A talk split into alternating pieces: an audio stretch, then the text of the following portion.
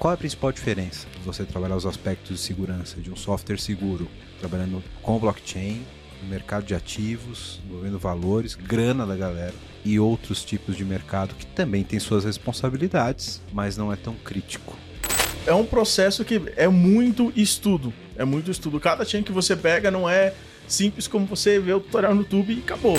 Tem smart contract com, com erros, não é nem de alguém exploitar, é do fundo ficar preso dentro do smart contract e aí acabou.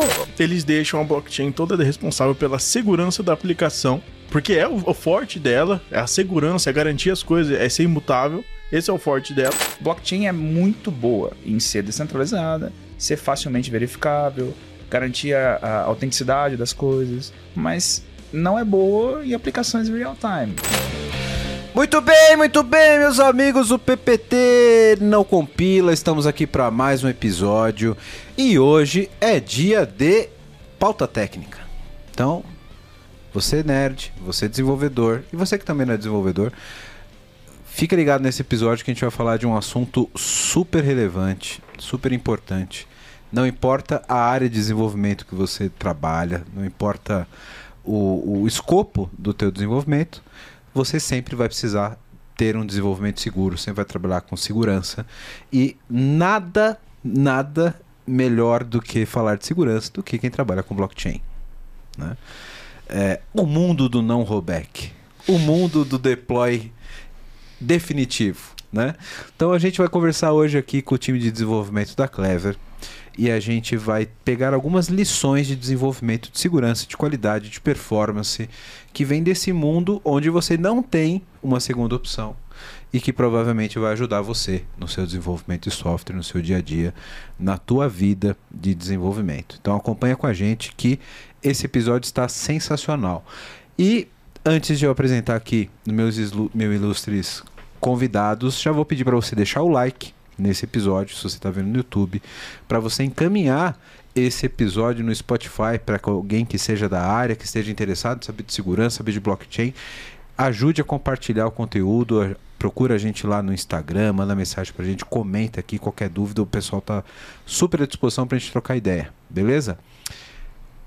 Bora conversar com, com, com essa galera da Clever? Aqui na minha frente está o Nicolas Gabriel, esse cara, ele é líder de desenvolvimento de novas blockchains na Clever. Então é o cara que vai olhar linha por linha daquela parada para saber como é que implementa uma blockchain, certo, Nicolas? É isso aí, galera.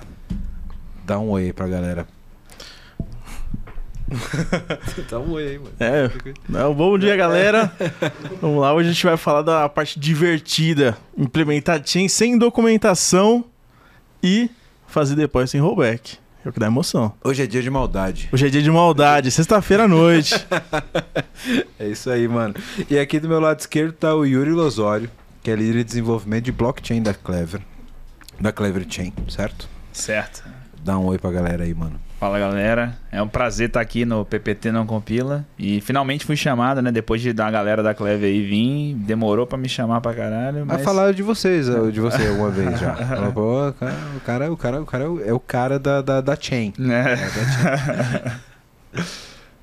É isso aí, estamos com os dois lados da moeda. Quem faz a chain e quem se conecta na chain, né? Verdade, hein? Tem os dois lados aqui, aplicação na blockchain, aplicação não, não na blockchain, né? E vamos falar de bastante aspecto de segurança aqui. Então, acompanha com a gente que a gente tem muito assunto bacana, né? Então, bora!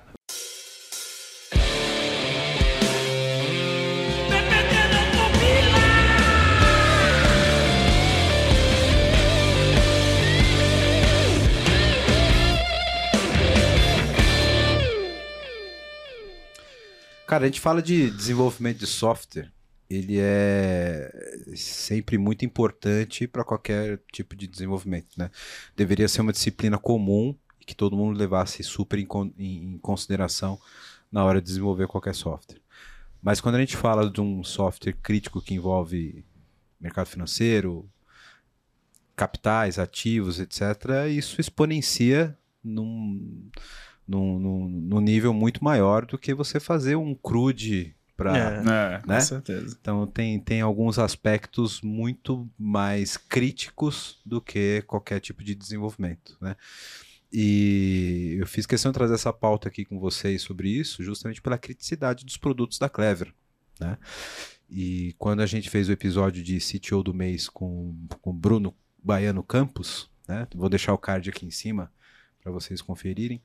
Ele falou um pouquinho sobre isso, eu queria explorar um pouco mais e o chefe indicou vocês dois aqui para falar sobre esse assunto hoje e a gente vai explorar isso muito bem. É... Cara, eu queria ouvir de vocês primeiro vocês que são da área de desenvolvimento, né, provavelmente já passaram por outras outras áreas de desenvolvimento que não só a blockchain. Qual é a principal diferença de você trabalhar os aspectos de segurança de um software seguro, trabalhando com blockchain, no mercado de ativos, envolvendo valores, grana da galera, né? E outros tipos de mercado que também tem suas responsabilidades, né? Mas não é tão crítico. Qual a visão de vocês? Já começa pelo principal, né? Não tem rollback, né? Não tem canary release. Produção é produção. Subiu, não tem como voltar atrás. Isso o Yuri fala bastante. É muito teste, é muita garantia antes de você subir qualquer coisa. Não tem como, ó, putz, subiu uma versão, dinheiro multiplicou por 10, acabou. Já era. Morreu o projeto. Registrou na chain, um abraço, tá na wallet. É isso aí, tá na wallet. Se tratando de blockchain, não tem jeito. É, é, quanto mais você mexe com essa, com essa área, você, você começa a entender o, quão, o quanto é importante você fazer teste unitário, teste de integração, teste de tudo quanto é tipo, end-to-end -end e, e garantir essa parada. O principal é garantir que os fundos estão seguros, né? Que, porque quando você mexe com dinheiro em blockchain, não tem volta. Não tem volta. Não é igual o banco. O banco te mandou uma grana, ele. Ah, achei o erro. Vai lá, tira seu dinheiro. Faz o estorno. Faz o estorno. Dá um update na carry lá. Tudo tranquilo. No, na blockchain não tem isso. E é, e é tipo assim, um erro é a falha da blockchain inteira, a, a imagem da, da, empresa ou qualquer coisa desse tipo.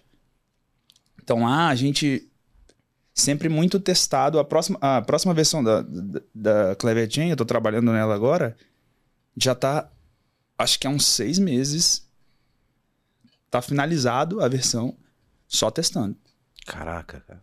Só testando para garantir, assim, cada cada stepzinho da, da, das paradas para garantir que próxima versão, update, novas features, não quebre o que já funciona, não adicione bugs. Teste regressivo e tal. Exato. E, e, vocês trabalham algum tipo de pipeline de, de, de, de teste de regressão, teste unitário? Tem. Porque, porque, é loucura você manter uma equipe de TA de QA para fazer tudo isso de forma não automatizada, né? Sim, é. Tem todos os testes, a gente chama de, de backtest, então qualquer mudança que você tem que fazer, blockchain também tem muito isso. É complicado você fazer uma mudança na blockchain, porque as transações já foram negadas antes, com já, já o estado da blockchain já, já se o cara mandou qualquer coisa errada na blockchain que você não aceitava antes, mas agora você aceita, você precisa ter você precisa a partir daquele ponto que o update subiu, precisa aceitar, mas antes não. Então você tem que a gente faz um backtest contra o DB da blockchain inteiro para poder garantir que nesse que nada quebre, nesse todo o histórico de transações da blockchain, inclusive as que falharam, é, porque quando você lança um update, uma transação que antes não era válida, agora pode, pode passar a ser porque é uma feature que se introduziu. E aí, esse isso pode ser um problema, né? Porque vai dar inconsistência no banco de dados. E na blockchain não pode ter esse tipo de coisa. Então a gente roda um backtest é, várias vezes, inclusive, para garantir que ah, todas essas features que a gente fez, a gente aplicou os forks no lugar correto, fez, rodou contra o DB da, da, da, da, blockchain e nada quebrou. E aí, só a partir daí a gente roda os outros testes, né? Essa parte de teste eu quero explorar um pouco melhor, mas eu quero complementar a pergunta da, da, da segurança, né? Claro que qualidade é primordial para você, já ficou super claro aqui, você ter que fazer os testes, etc. Eu quero explorar isso um pouco melhor, porque eu fiquei, tenho, algumas dúvidas aqui interessantes. Mas quando a gente fala de, por exemplo, uma exchange, está ligada direto com, com, com, a blockchain ali, e eu queria até deixar a dica aqui para quem está ouvindo a gente, tem um outro episódio que a gente já gravou com a Clever, que a gente fala um pouquinho sobre como é a implementação de soluções utilizando blockchain. Né? Vou deixar o card aqui também. Vocês podem até recomendo que vocês ouçam para poder compreender um pouco melhor esse episódio, mas ali a gente contextualizou bastante o que é aquele software que está on-chain, né, aquilo que você valida na, na rede, aquilo que você persiste ou consulta na rede, né, e aquilo que é software teu, que é regra de negócio teu dos teus ativos de tecnologia ali, né. Quando a gente fala desses teus ativos, que é o, o, o software da, da exchange, é, claro, tem essa interface com, com a chain, que tem toda essa questão dos testes, etc.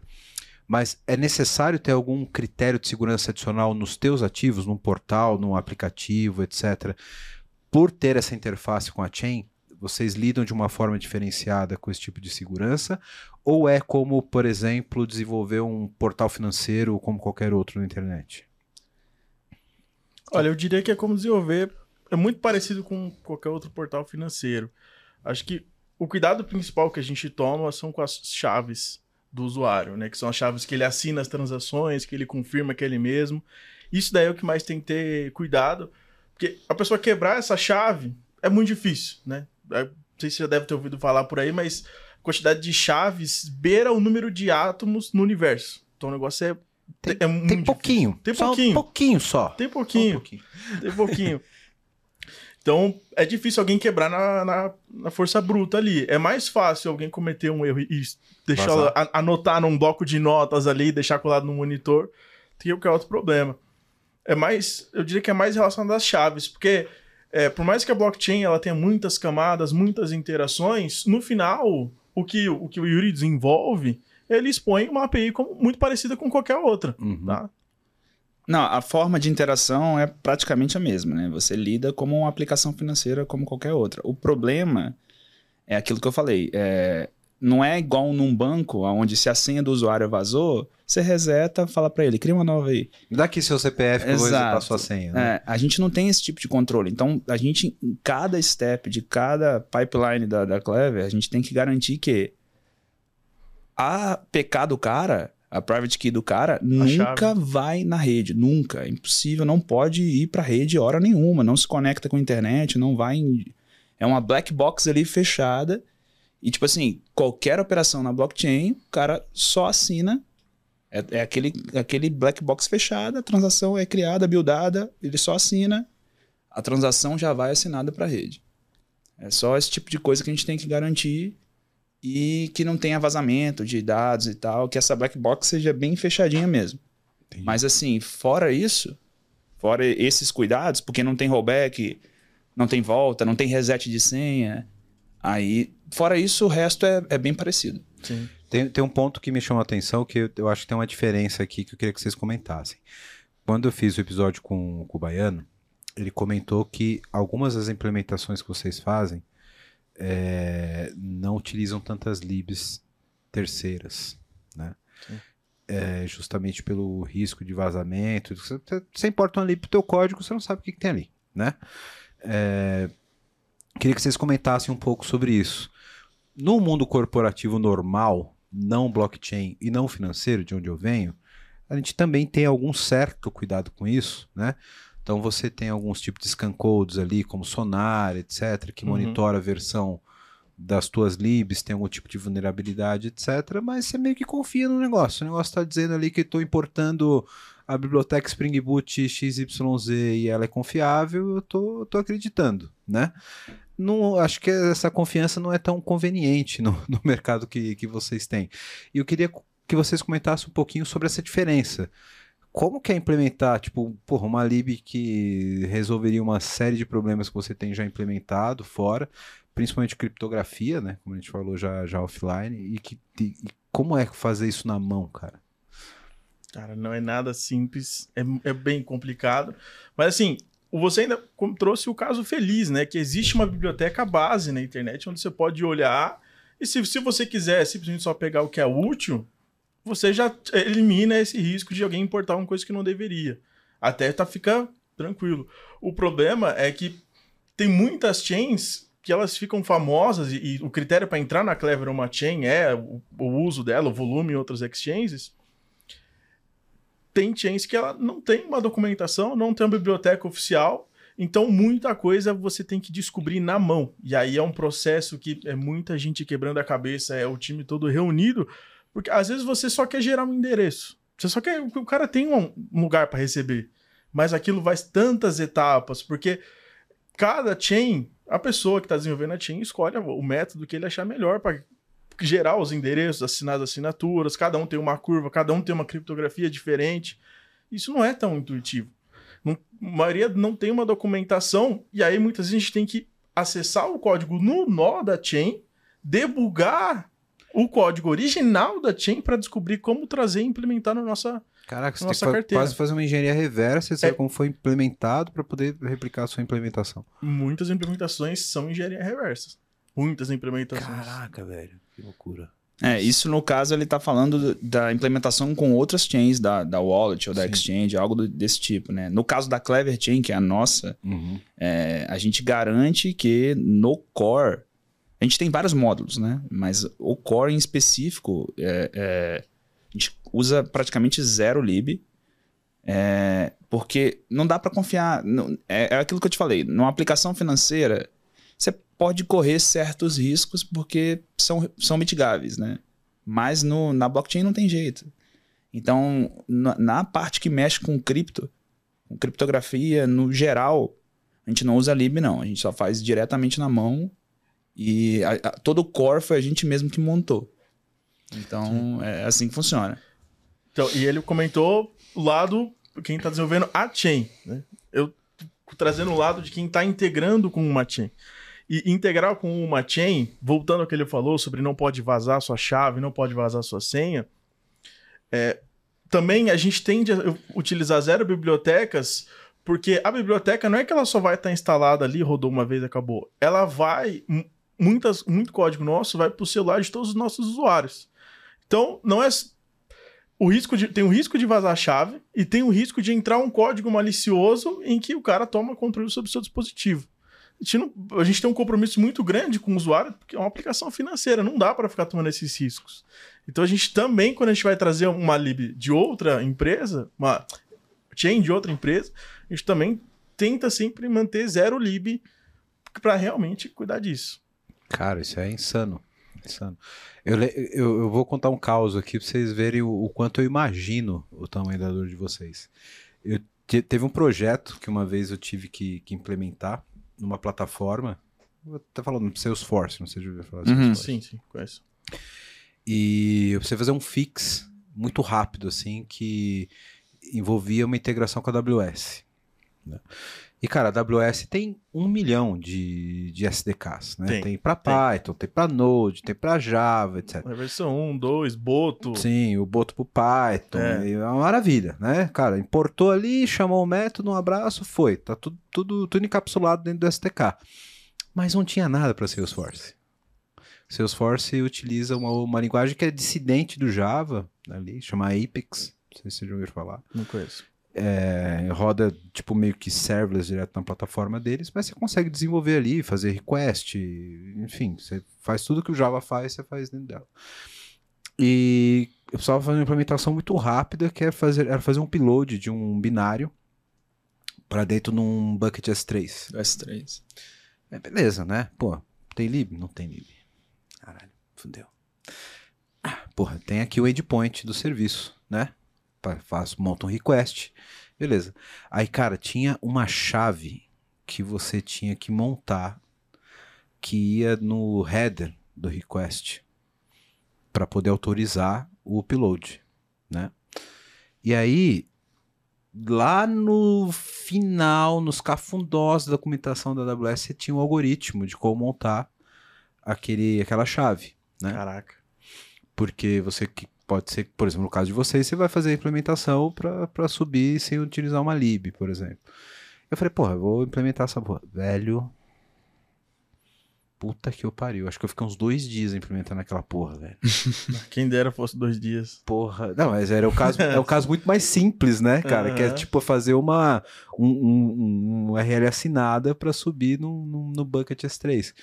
É um algoritmo relativamente simples, mas porra, deu uma, deu uma dor de cabeça ali, cara. Deu uma dor de cabeça. É, eu já passei por isso também. Eu, é, a gente tem muita coisa é, serverless também na Clever que A gente, tem, a gente usa muito a Lambda, muita, muito... É, é, como é que é aquele conjunto de lambdas que... Quando você junta as lambdas no... Você monta step uma execução functions. step functions. A gente tem um, um, várias aplicações que são é, step functions que rodam várias lambdas internas ali. E todo esse algoritmo de, de criptografia, a gente precisava salvar várias coisas, né? Então a gente optou pelo bucket do, do S3, né?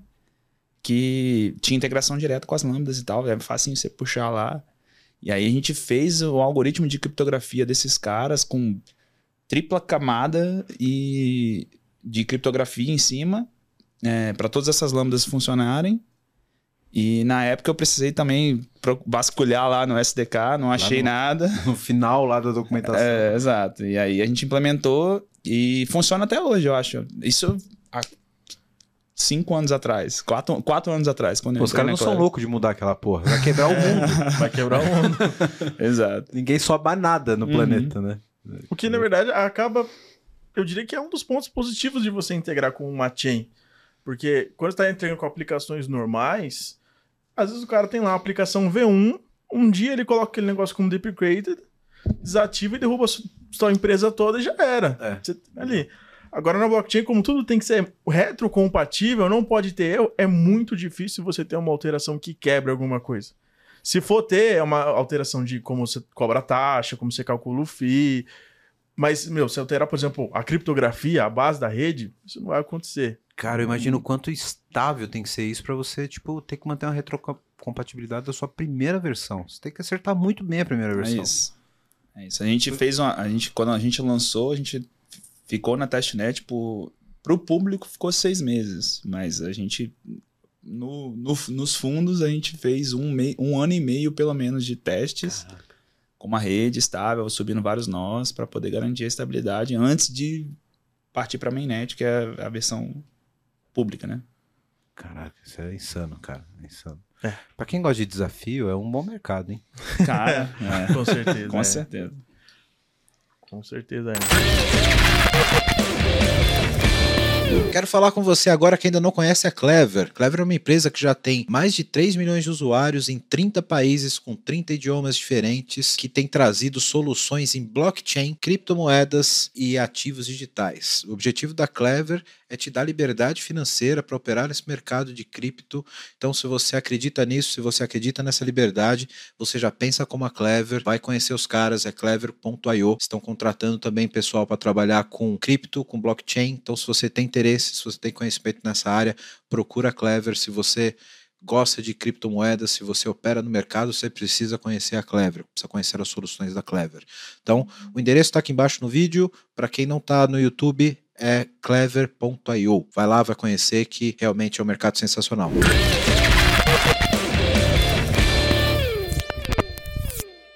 Uma coisa que a gente falou no, no primeiro episódio que a gente estava falando de implementação, eu queria explorar um pouquinho melhor com uhum. vocês. Uhum. É, a gente tem uma visão de desenvolvedor convencional e que eu acho uma coisa bacana que a que a Clever tenta melhorar isso, deixar isso um pouco mais palatável aí com a Clever OS, etc, o SDK, é a implementação que você tem que fazer com as redes, né? Geralmente não é uma implementação simples, como você falou, pô, você tem que fazer uma engenharia reversa, etc. E eu, na minha inocência, antes de ter mais uhum. contato com, com a Clever, gravar esse episódio, etc., eu achei que, cara, vou gravar na blockchain, me dá aqui o postman desse cara, passa aqui para mim. Os endpoints. Isso, os endpoints, eu vou preencher aqui o meu payload e pau, gravei Mandou, na blockchain. Acabou. Acabou. Não é tão simples assim, ah, né? É... Como que é esse ciclo de desenvolvimento? Como que, cara, surgiu uma, uma rede nova tá bombando? Surgiu uma rede nova que tá bombando. Acho que a primeira coisa é a gente tem que parar o time, pelo menos parar algumas pessoas para se dedicar a, a só leitura. Leitura. A pessoa se dedica alguns dias só lendo todos os conceitos daquela chain. Porque parece parece simples, parece que ah, parecida, é, é blockchain, tem uma corrente, uns bloquinhos lá, mais ou menos. Uhum. Só que cada chain ela tem uma forma de operar. O Clever Chain tem uma forma, Substrate funciona com pallets. Cada uma te, vai ter um, conceito diferente a funcionar por trás. Porque qual que é o objetivo do cara lançar uma blockchain nova? Se o cara que está lançando uma blockchain nova, ele está buscando resolver um problema que ele acha que as outras blockchains não resolvem.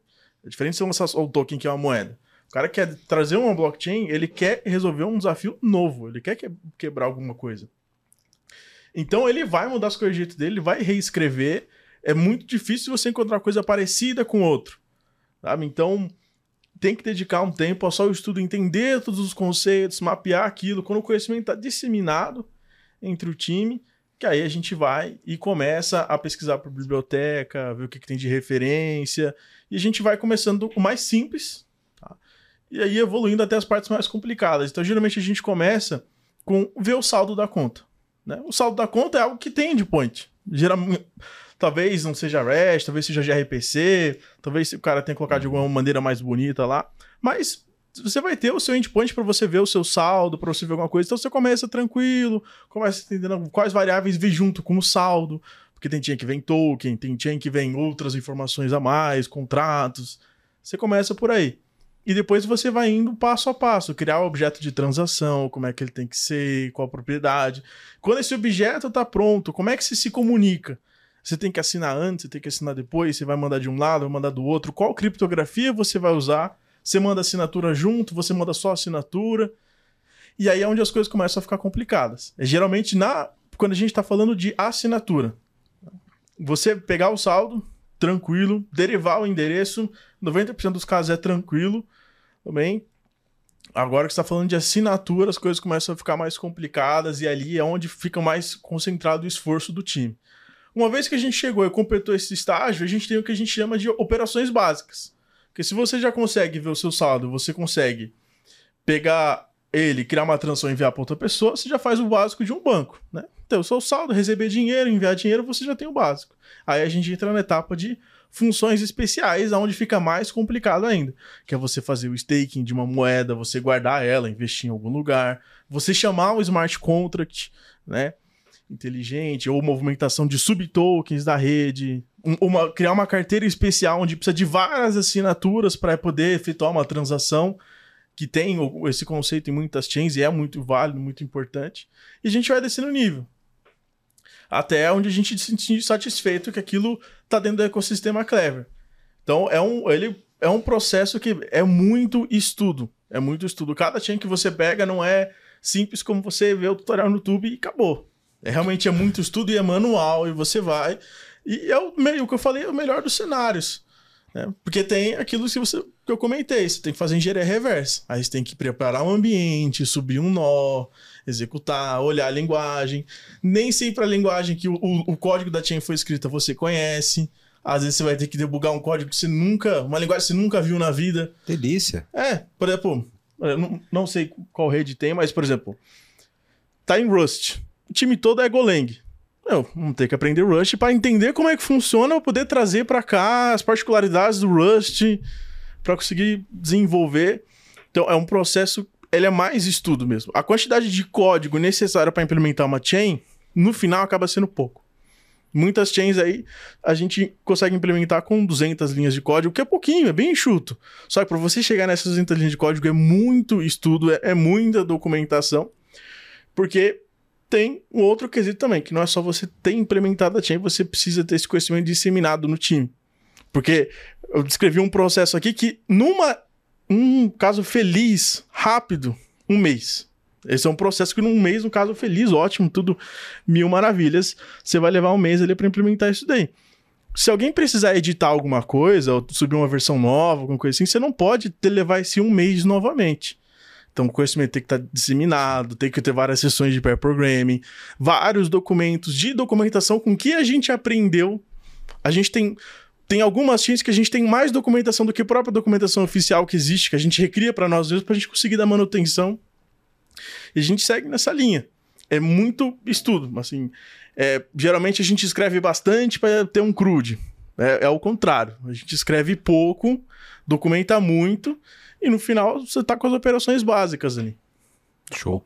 É, eu, eu falei lá no começo que eu queria explorar um pouco mais a parte de QA, porque eu estava lembrando de um caso eu ouvi, inclusive, em um podcast, e eu vou fazer aqui o meia-culpa de host que não faz a lição de casa, eu deveria ter trazido o caso com mais, com mais, mais completude aqui pra vocês.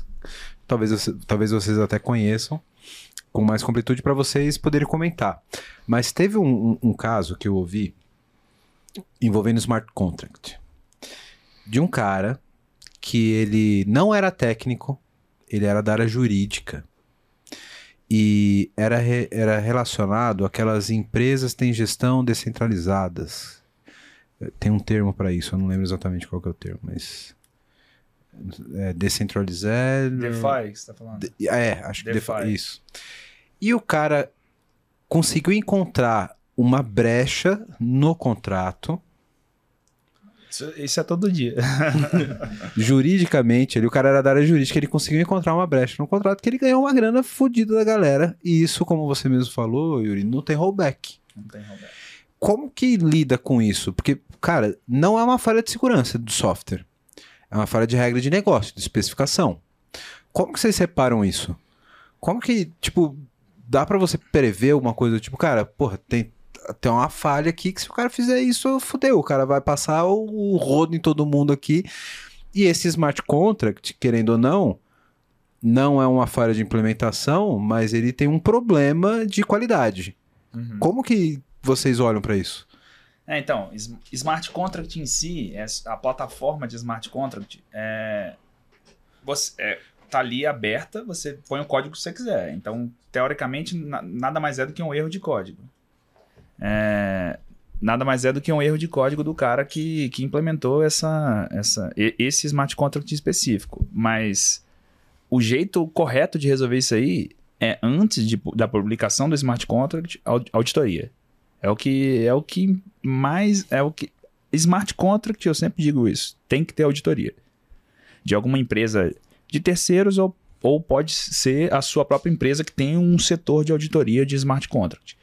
Mas tem muito muitas operações básicas que já estão muito bem testadas no smart contract. Então, se seu smart contract precisa fazer um send de uma carteira para outra, isso já tem implementado há anos e já foi auditado por milhares de pessoas. Então, essa regra é básica. A não ser quando o seu o smart contract vai fazer alguma coisa muito muito sinistra, Aí você precisa fazer algo, uma auditoria em cima pesada, porque smart contract, uma vez deployado, acabou.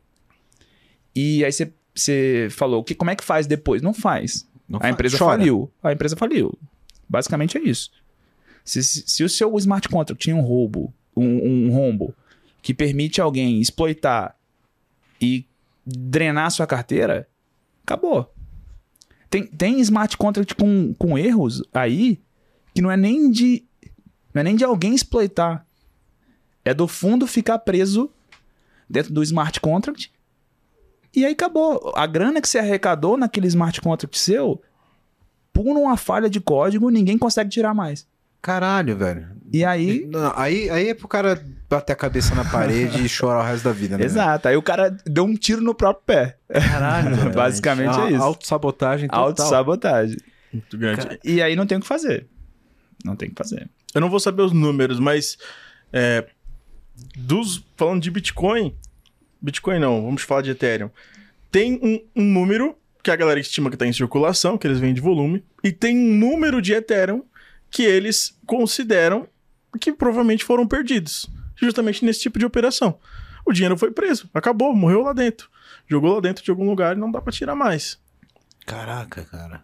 Tem vários, é, tem vários estudos aí de alguns smart contracts já passaram aí na história de várias empresas que já faliram.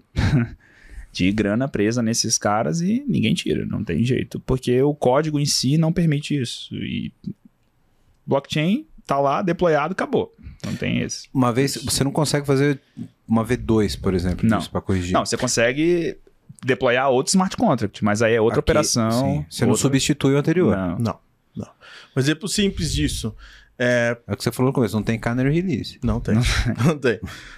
Um exemplo simples disso, não sei se quem conhece, é, tem uma empresa chamada Unstoppable Domains, que ela faz, é, falando de uma maneira muito, muito curta, na chain você tem o seu endereço, que é um número de caracteres absurdo, e essa empresa, ela criou um smart contract onde você paga para ela e ela te dá um domínio. É um então, DNS. É, é um DNS dentro da blockchain. Então, ao invés de eu ter que decorar seu hash, ah, é 1, 2, 3, não sei o que lá, não. Eu vou lá, coloco ali, ppt não compila, ponto cripto, jogo ali e a transação vai para você. E ele já identifica a chain, vai para um lado para outro. Porra, tem esse é smart contract um, legal. Um, tipo, é um, é um DNS. Sim. É. DNS para carteira. Isso. Isso. Pô, aí, eu acho isso essencial pro mercado, cara. Claro. Sim. Para popularizar a parada, pra popularizar, precisa, é, Isso, a gente, vende, a gente vende na carteira porque a gente acredita nisso. Não tem no nosso aplicativo por causa disso. E aí, por que eu tô trazendo esse exemplo? Porque eles fizeram o smart contract em que todos os domínios que eles tinham era ponto cripto. Acho que era ponto cripto, posso estar errando aqui, mas eles vendiam só domínio ponto cripto. Eles colocaram fixo no código ponto cripto. Eles não tinham como vender outro Porra, final do endereço. Fixar no código é, é. aí caiu o cu da bunda também, né? Exatamente. Hardcoded ali. É Hardcoded é Ficou preso. Então a empresa começou só vendendo domínios que finalizavam com ponto cripto, foi crescendo, crescendo, chegou um ponto que eles falaram: Meu, e agora? A gente quer vender ponto ou alguma outra coisa. A gente quer ter essa coisa dinâmica. Então eles tiveram que escrever um novo smart contract, subir. Tem todo um movimento que vai durar anos aí da comunidade parar de chamar o smart contract antigo e chamar o novo smart contract, porque esse novo smart contract ele agora te permite você eles criam o que eles quiserem. Se eles quiserem vender ponto .clever, ponto .ppt não compila, agora eles conseguem. Tiraram o fixo do código lá. Só que tiveram que fazer essa migração, todo esse espaço, tudo isso daí. Você tem que se comunicar com os dois contratos quando tá integrando. Então, uma. Vamos dizer assim, não vou dizer erro de código, tá? Mas vamos dizer uma, um erro de definição do produto deles, deixou aquilo fixado, vai morrer lá para sempre, até pararem de utilizar. E tiveram que reescrever e estão fazendo todo esse movimento de migração. Vou, vou, vender meu peixe aqui agora, hein? Sabe qual é o problema aí? Faltou um arquiteto. Faltou. Faltou, Faltou um arquiteto, aquele chato que na reunião de briefing, de, de, de especificação, fala: Mas que que a gente, como que a gente quer estar daqui a cinco anos? Exato. A empresa é, vai exato. evoluir para onde? A gente vai vender ponto cripto o resto da vida? Quantos domínios tem disponível ponto cripto? Qual a escala do negócio? É, é, o cara, é o chato, o arquiteto é, é o chato. Não é. teve ninguém falando isso, o cara falou: ah, mano, bota aí ponto cripto e um abraço. E Replicaram o DNS e, e, hard, e hardcodaram a parte mais importante. Pois é, exato. E aí limitou a escala do, de uma parada bacana pra caralho, hum. né? Não, é, hoje o negócio tem absurdas variações de domínio. Inclusive, a Clever conseguiu o seu domínio, então você tem domínios grátis, ponto Clever. Se você tiver dentro do nosso aplicativo, você pode ter o seu lá, que é o meu, algo muito bom. A gente fica muito feliz de dar um DNS grátis para você dentro do mundo da cripto. A gente Porra, fica bem contente com isso. Que é sensacional. E queria só complementar uma coisa que o Yuri disse, que existem códigos que já foram testados e auditados por várias pessoas. É a primeira coisa que eu queria complementar é sobre essa profissão de auditoria de smart contract. Isso você precisa ser muito especialista, você precisa conhecer muito a fundo. E quando você conhece muito a fundo, você conhece só daquela chain. Mas, de qualquer forma, é algo, é uma profissão que a galera ganha uma grana absurda. Absurda. A galera te chama para fazer um freela, vamos dizer assim, auditar um código de smart contract, uma auditoria de smart contract de um algo que vai movimentar dinheiro para valer, não vai sair por menos de 50 mil dólares. O negócio vai ser um freela. Deixa eu anotar Só aqui. pro cara olhar, fazer... Tem, tem fazer... tutorial no YouTube? fazer o review do código, olhar bacaninha e tudo mais, e falar, pode, pode lançar. O né? problema é esse, né? É. Bater, falar. Bater tá na aqui, mesa ó, e falar. O problema é dar seu nome, é. né? E falar é. que, isso, olha, eu olhei e pode ir. E dar merda depois. É, e, e cara, merda nunca mais se audita nada. É, Acabou. E, e, porra, é um negócio foda pra caralho, porque eu acho que não deve ser um conhecimento estritamente técnico, né? Porque o cara tem que entender da regra do sim, smart contract que tá sim. ali, né? Tem. Tem um que, que nem esse cara que eu falei que encontrou aquela brecha, não era um cara técnico, um cara de jurídico, um cara uhum. que, tipo, interpreta leis, interpreta uhum. cláusulas, né? Uhum. Sim. Então, porra, cara, se eu fosse um advogado nerd, eu ia estar tá fazendo isso aí, mano. é.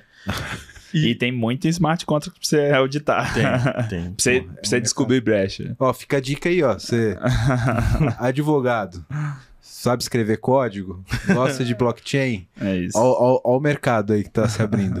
é isso aí. Não só essa profissão de editar, como a profissão de você escrever o código. Também em smart contracts também é algo bem específico, é algo bem particular. Você precisa saber, tem que contratar o cara que entende daquilo, vai rodar numa EVM, no Ethereum, enfim, para fazer tudo aquilo. Por curiosidade, ah. é, eu que sou praticamente um leigo nesse mercado. Como é a definição do smart contract? É um código estruturado, padrão? É uma definição em metalinguagem? Como que funciona? Depende da chain. É, é. Tem chain que usa uma linguagem própria, né? Como a Ethereum, né? A Solidity. É, Solidity. E tem chain que usa uma linguagem já conhecida no mercado, como, por exemplo, Erond usa Erlang, é, usa Rust como código do smart contract. E assim, as duas, as, os dois approaches são válidos. É, Ethereum foi por esse lado de uma linguagem própria para poder criar coisas que são específicas do smart contract para facilitar a vida do, do usuário, entendeu? Mas o, no caso de outra, outra que usa, por exemplo, o Rust como uma linguagem é, de smart contract, decidiu pela performance, pela por esse tipo de, de, de, coisa mais definida no mercado, né? Mais fácil de achar profissional que, que, que, coda naquela linguagem, mais fácil de implementar, mais fácil de tudo. Entendi. Aí deve ser tipo algo como você implementa uma interface, faz uma sobrecarga de alguma coisa, de um, de um padrão que é definido para você fazer a implementação do teu smart contract. É isso. Isso. É código normal, Tá, você vai definir os métodos, quais métodos podem ser chamados, quais não podem. E a pessoa que está chamando seu smart contract executa como alguma coisa normal, como se estivesse rodando um código de fato. Então ela vai falar: olha, eu quero chamar o método send, eu estou passando aqui com o primeiro argumento o valor, o segundo argumento, eu vou passar aqui o novo hash para onde esse dinheiro vai. E você a chamada para o smart contract é, você, é a invocação de um método. Tá? Então é um código normal, ele é simples. E sobre a diferença de linguagem, uma coisa que a galera leva muito em, em, consideração, não sei como é nessa rede de Rust, é que o smart contract, ele geralmente não é extenso. Eles trabalham para tentar deixar o mais enxuto possível, o mais minimalista possível. Por quê? O smart contract, você vai pra, pagar uma taxa grande para a rede para você registrar e colocar ele no código, porque está, está subindo um código seu na rede, você vai pagar por byte, de que você está escrito, então você tá, tá preocupado com o nome de método. Você não vai dar uma de javeiro e meter um método desse tamanho. Você vai tentar ser enxuto. Você vai. Você vai Abraço, meus amigos Javeiro. O cara vem atacar o Java aqui ao vivo. Não, eu sou 100% Java. Eu, eu vim do mundo Java. Não, mas não tem nada mais é. verboso do que o Java, velho. Java é, é não tem como. É Método send money for my friend é. with some taxes with an, an Ethereum network. Exatamente. 54 caracteres o método. Exatamente. E não só para você subir e registrar ele na rede, a preocupação também vai na execução do seu contrato. Porque, beleza, você pagou para subir. Quem chamar o seu contrato vai pagar para ele rodar. Então, se você tem um método, meu, verboso, você falou assim: não, quero um smart contract em, sei lá, uma linguagem bem antiga, que tinha muito verbosa. Java. Não, vamos supor que o cara escrever. Verbosa. vamos, vamos supor que o cara achou um jeito de escrever em assembly. Meu, o negócio vai sair uma linha gigantesca lá. O cara. É, vão, ser, vão ser, tipo, linhas com cinco caracteres cada é. uma e 4 mil linhas, né? Exatamente, 4 mil linhas. Quem for rodar, executar o seu contrato, chamar ele, vai ter que pagar por execução dessas 4 mil linhas. Entendi. Também é, é por baixo, não lembro certinho como é que funciona a execução, mas cobra pelo processamento de tudo aquilo lá. Então você sempre deixa muito enxuto. Muito enxuto. Cara, deve ser um código bizarro de enxuto. Sim. Tem que ser. Por exemplo, essa. Esse Don't Stop Bull Domains. Uma coisa que eles removeram. Eles não fazem. A hora que você tá chamando ou fazendo algum dos métodos lá, eles não validam o que você tá enviando. Porque se eles forem colocar uma regex lá para validar o seu input. É um step a mais, né? É um, não, você vai ter que criar regex naquela linguagem que não tem regex nativo. Então já vai ser um negócio gigantesco. Então Nossa, eles falam assim: meu, é mais fácil deixar aqui uma chamada direta, onde só bateu ali, retornou um falso e acabou, do que você querer colocar uma coisa chique, validar, Sim. falar assim, não, esse address não existe. Chamou, deu erro. Chamou, deu erro, deu erro. Te vira. Isso. Tá porque senão, a, a, pessoa que tá enviando certo, mesmo ela estando enviando certo, vai estar tá rodando regex, vai estar tá rodando tudo aqui, aquele negócio vai ficar inviável, vai ficar acumulando aquela FII, e aí desincentiva as pessoas a chamarem o seu contrato. Né? Já é pesado, você já tem que pagar para rodar, e aí você começa a pagar caro, daí fica inviável. Cara, eu imagino as dores que vocês têm, porque código didático para entender passo a passo o que está acontecendo não deve rolar. Deve ser uma coisa super sintética pau no gato e. É, sim. Né? Você não tem. É, não tem muito bater o olho entender o que tá acontecendo. Ah, aqui, né, aqui ele soma mais um. É, aqui, né, exato. É, é, um código super otimizado, né? Uhum, é. Não, comentário. não, nem procure um comentário, nem tente. Entende? Se você achar a, a, o código original, geralmente eles publicam o código original no GitHub com comentário, para ficar facilitar, nome de variável mais comprido, tudo sim, mais. Sim. Mas se você for olhar direto na fonte, meu, nem procure, nem é, tente. Eu, eu, imagino, com toda a minha. Agora eu vou, vou revelar a idade aqui. Né? Mas na, na época eu trabalhava muito com desenvolvimento web. Geralmente a gente tinha, por exemplo, um JavaScript que era o padrão, padrãozão ali, que você fazia bonitinho, comentado, com... e aí você fazia um minimificado. É, mas é, smart contract é a mesma coisa. É, mesma que aí coisa. você deixa ele super enxuto para ficar eficiente. Tira espaço, é. troca nome de método para uma letra. Isso, é. método A, B, C, é, D, A, A1, A2 e pau no gato. É né? isso aí. Isso. E aí, o que ele comentou sobre já ter muito código auditado, vou fazer um, um depara muito bem simplificado aqui mas existem algumas definições, algumas regras que você pode fazer já existente. Se você quer subir um smart contract do seu jeito, meu, você tá criativo hoje, vou subir 100% custom, você pode. Mas geralmente a galera, toda a comunidade te orienta a você buscar algum dessas seria equivalente a gente ter um modelo ABNT, vamos dizer assim. Hum, da mesma forma que a gente tem um ABNT aqui que define, ah, a coluna tem que ter no mínimo 10 metros aqui, não sei o que lá. Tem lá... um esforço de padronização, né? Isso. Existe alguns como se fosse pré-escrito os smart contracts, né? Alguns modelos que já tem algumas, vamos, é, algumas definições. Então, por exemplo, se você for criar um NFT hoje, você não quer escrever o código de NFT na mão, auditar, pagar pro cara. O que, que você vai fazer? Você vai pegar esse código pronto aqui, que já Faz existe. Um forkzinho. Já tem essa definição lá, já pega ali e já sobe daquele jeito. Você só muda lá o nome da variável, coloca lá, meu, PPT não compila e vamos subir. E é isso. Então, tem muita coisa pré-definida. Por exemplo, gerenciamento de permissão. Gerenciamento de permissão de smart contract. Quem pode chamar cada método?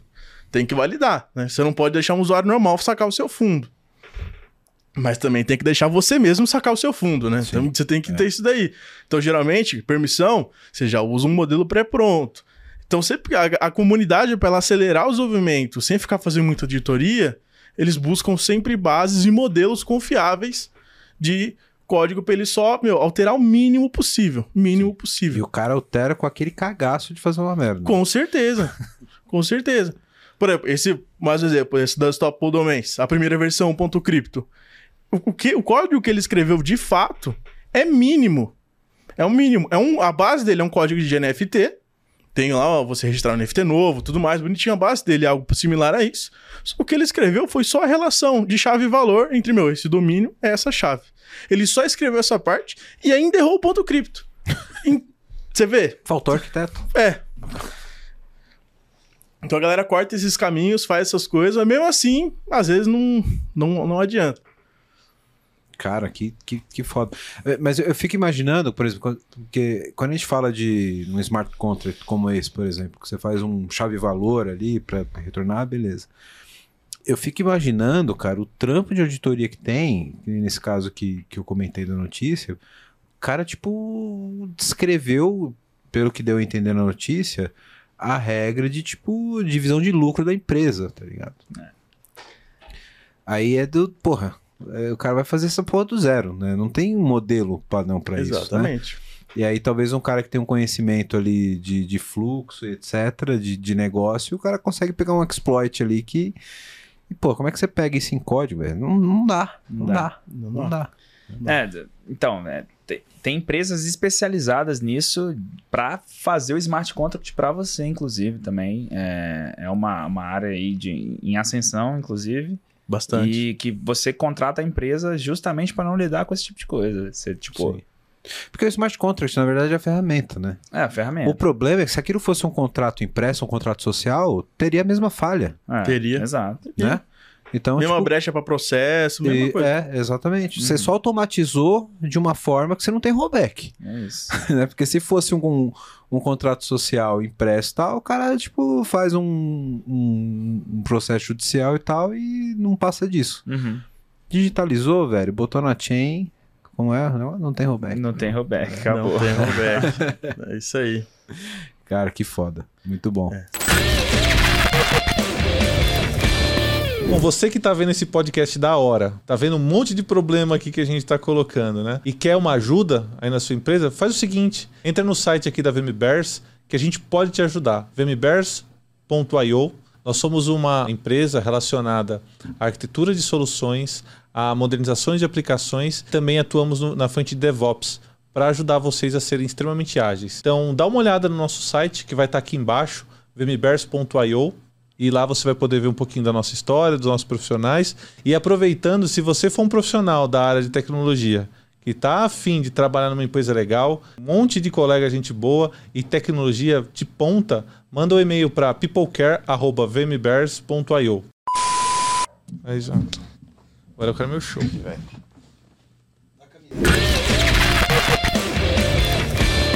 Outro ponto importante que a gente fala no, no desenvolvimento, está muito atrelado com segurança, etc., é performance. Né? E junto com performance eu queria trazer também um pontinho de monitoramento, que vocês falassem um pouco sobre isso. Né?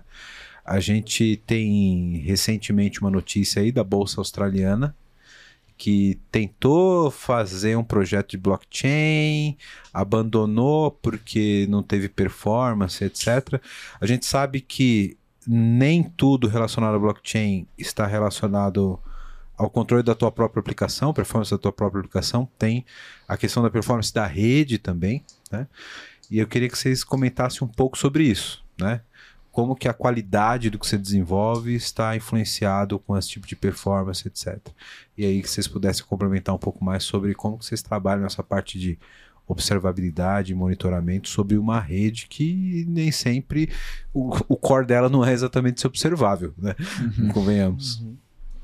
É, isso da bolsa australiana, eu acho que trouxe um ponto muito importante sobre realmente o tempo de execução da blockchain, porque a blockchain Qualquer coisa que você vai fazer nela, você vai ter que envolver criptografia. Você vai ter que codificar ou decodificar alguma coisa. Você vai ter que verificar a assinatura.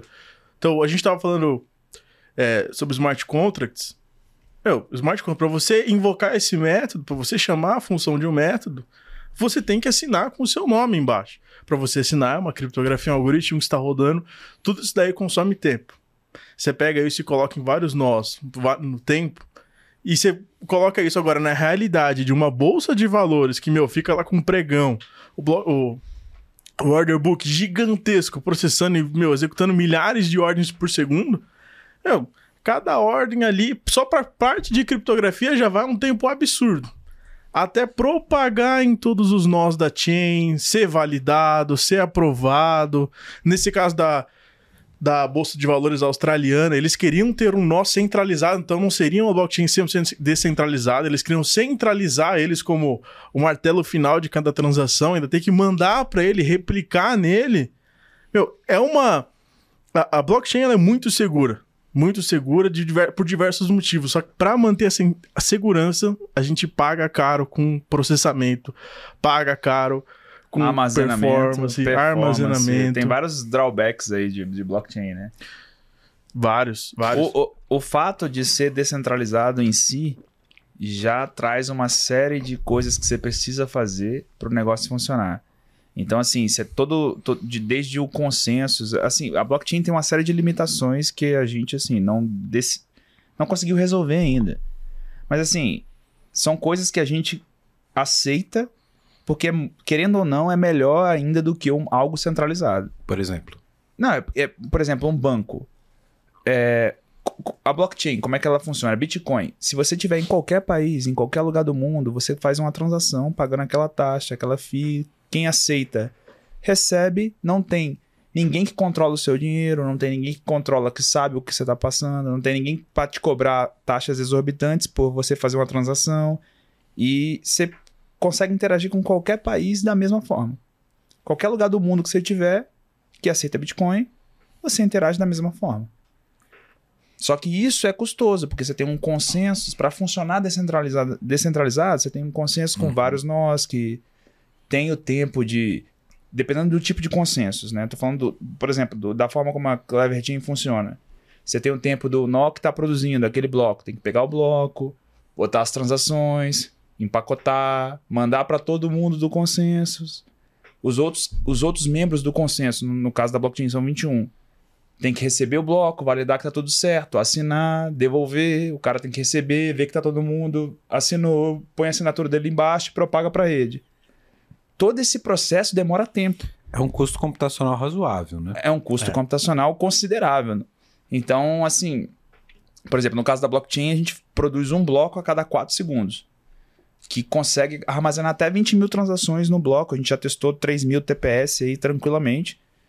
Só que tem esse custo de um bloco a cada 4 segundos. E para muitas aplicações, talvez não, não performe o que deveria. Aí que entra, por exemplo, mecanismo como sidechains, como alguma coisa do tipo, para mitigar esse tipo de, de problema. Mas assim, a blockchain em si tem uma série de desafios a lidar aí que a gente não resolveu ainda. Armazenamento também, tipo, você tem um armazenamento que está crescendo para sempre, porque blockchain tem, que manter o histórico. Então, cada operação realizada tem que estar tá armazenada. E aí você tem um, aquele problema de se você sincar um nó do zero. Teras. Ah, muitos ter, teras. É, você muitos vai ter muitos teras. teras, você vai ter que esperar muito tempo para poder sincronizar. Então, tem mecanismo para mitigar esse tipo de coisa. Mas assim, a gente não é que blockchain é o é a resolução de todos os problemas, não é. Mas para pro que pro que tem no mercado hoje é, e pela, pela, pelo ganho de ser descentralizado, acho que vale a pena. Sim. Mas é na opinião de vocês. Vou fazer uma pergunta capciosa aqui agora, hein? É, se a gente, para ter essa segurança e essa garantia que a, que a chain traz para as transações, etc., a gente tem um custo computacional maior e isso é custoso, quer dizer necessariamente que o mercado que nós temos hoje, que é, cara, você bota uma ordem na B3 aqui, ó, pá, foi. A gente está menos coberto com essas garantias com o desenvolvimento comum, não na chain, na opinião de vocês? Cara, então, cê, quando você fala de coisas instantâneas, é, como, como botar uma ordem na B3 e tal, é mais complicado para você ter isso na blockchain, com certeza. Tem blockchains aí que prometem blocos de um segundo, mas abrem mão de várias outras coisas para ter esse tipo de coisa. Consenso funciona de forma diferente e para ter esse tipo de performance é complicado. É complicado. Então, assim, para aplicações real time que tem que rodar na. Porque tem muita coisa que você. Você não. O core da sua aplicação não precisa estar descentralizado. Tipo, tem coisas que a, o core da, aplica, da aplicação pode estar tá funcionando no seu back-end, em algum outro lugar, mas o que importa é que o registro ou que algo que realmente importe esteja na blockchain descentralizado para a aplicação. Você quer dizer que eu posso ter, por exemplo, uma aplicação da B3 processando ordem fora da chain, eu posso ter uma fila de processamento que vai no tempo da, da chain registrando isso e consumindo isso aos poucos. Exato. É, é, esse é uma, é uma forma de, de aplicação que mitiga os problemas da blockchain. Entendi. Que é uma, é uma forma de, de executar. Mas eu não perco em. Né, porque se eu registrei já a transação, já, já resolvi ela fora da rede, eu perco algum tipo de benefício de pô, não estou usando a blockchain aqui, poderia, poderia não usar a blockchain, entendeu? É. Esse é o ponto. O, o, que eu, o que eu tô usando aqui a, a, a figura do advogado do diabo é o benef... existe tanto benefício assim de ter esse custo é, esse custo computacional para, por exemplo, o caso da bolsa australiana. Nesse caso não. Para fazer sentido. isso, né? Nesse caso não, porque você perde propósito. Você está adicionando uma camada centralizada para uma aplicação que a proposta é ser descentralizada. Uhum. Assim, a, a, proposta de você mudar para uma blockchain é ter, ser descentralizado. Você fa... Blockchain é muito boa em ser descentralizada, ser facilmente verificável, garantir a, a autenticidade das coisas, mas não é boa em aplicações real-time. Então, se você precisa de algo real-time ali, a gente está trabalhando para conseguir chegar lá.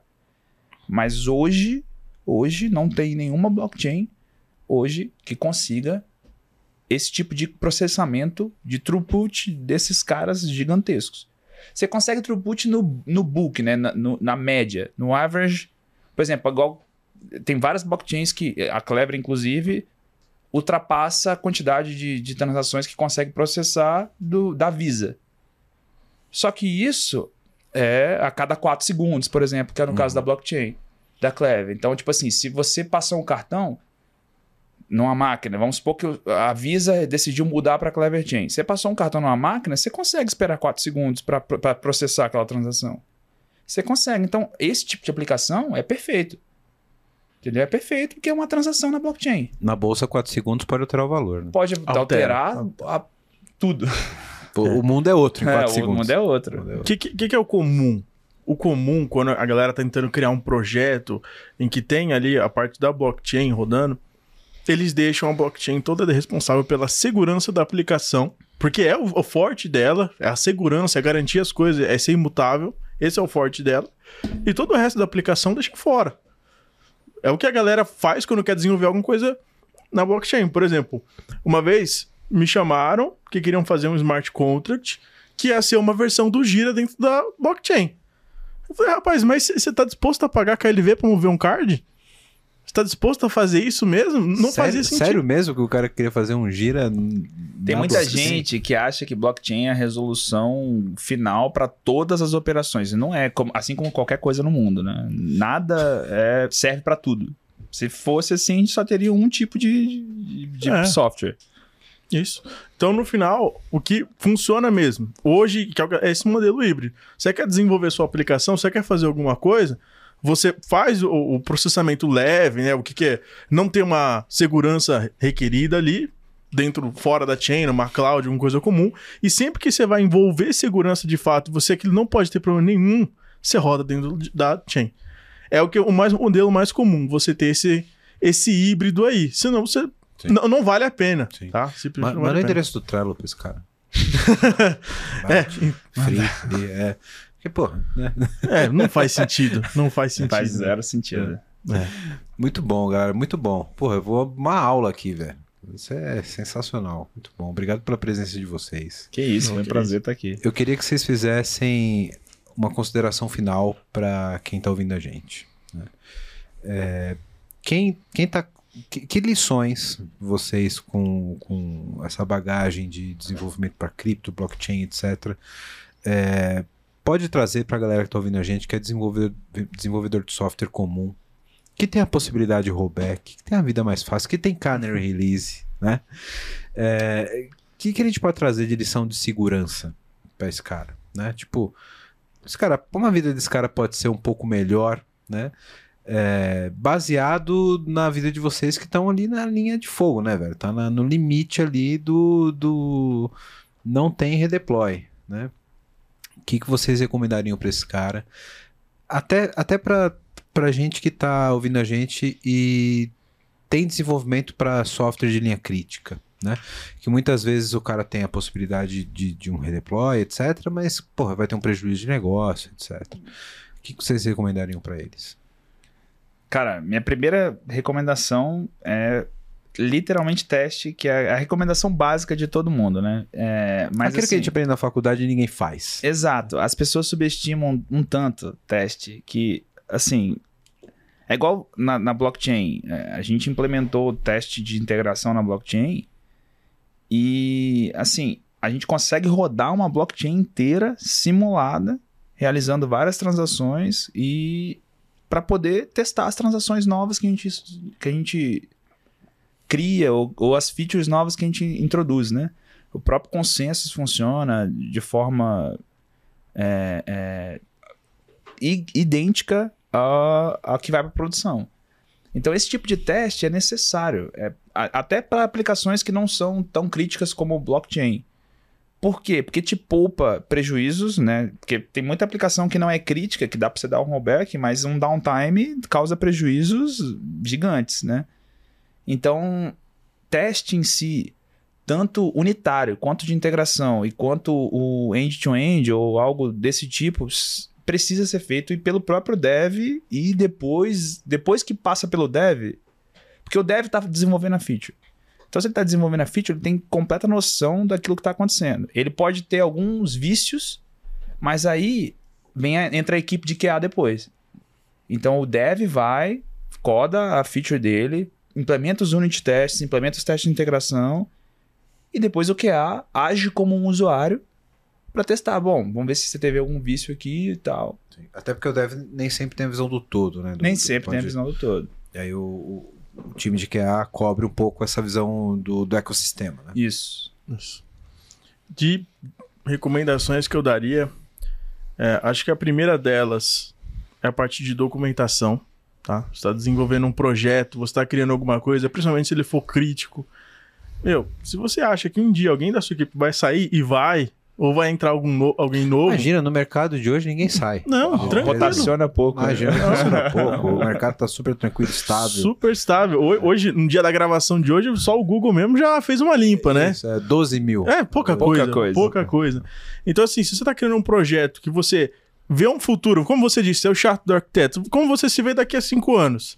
Daqui a cinco anos, você vai ter que manter isso de pé?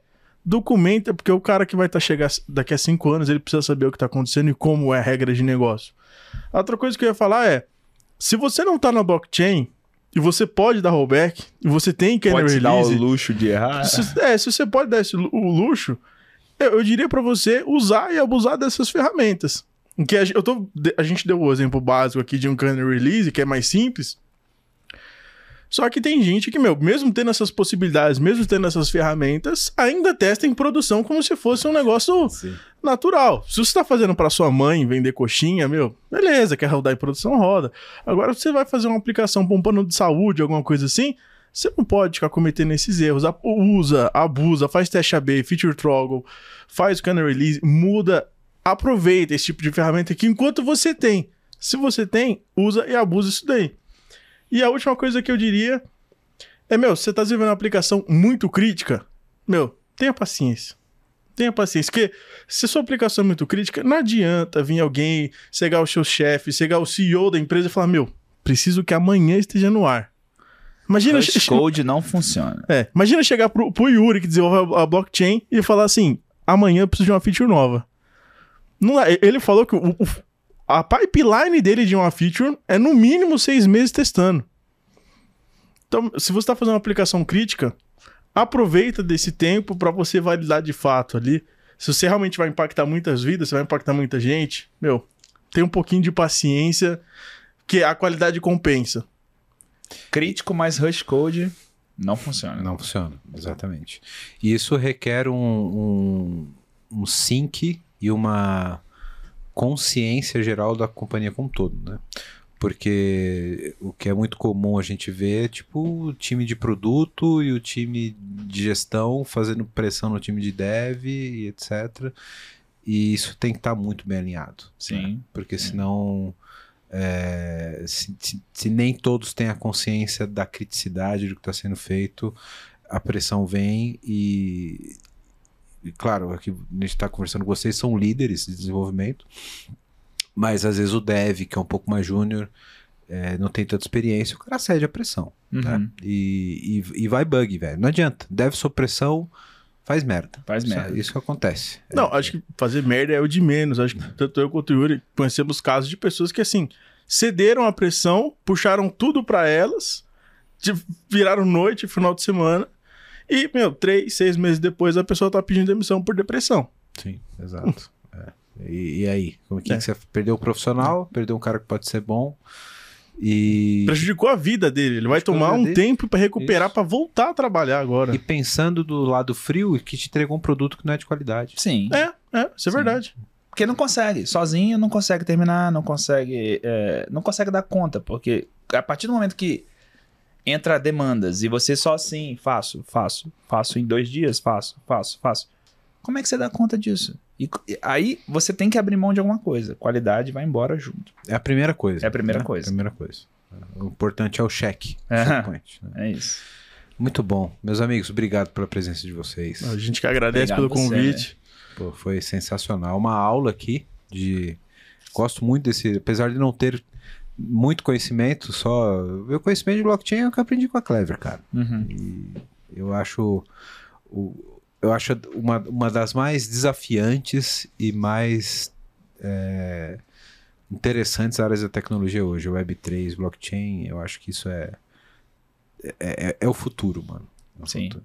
Obrigado pela presença de vocês e foi sensacional o episódio. Valeu, man. Adorei estar aqui presente também. Isso aí.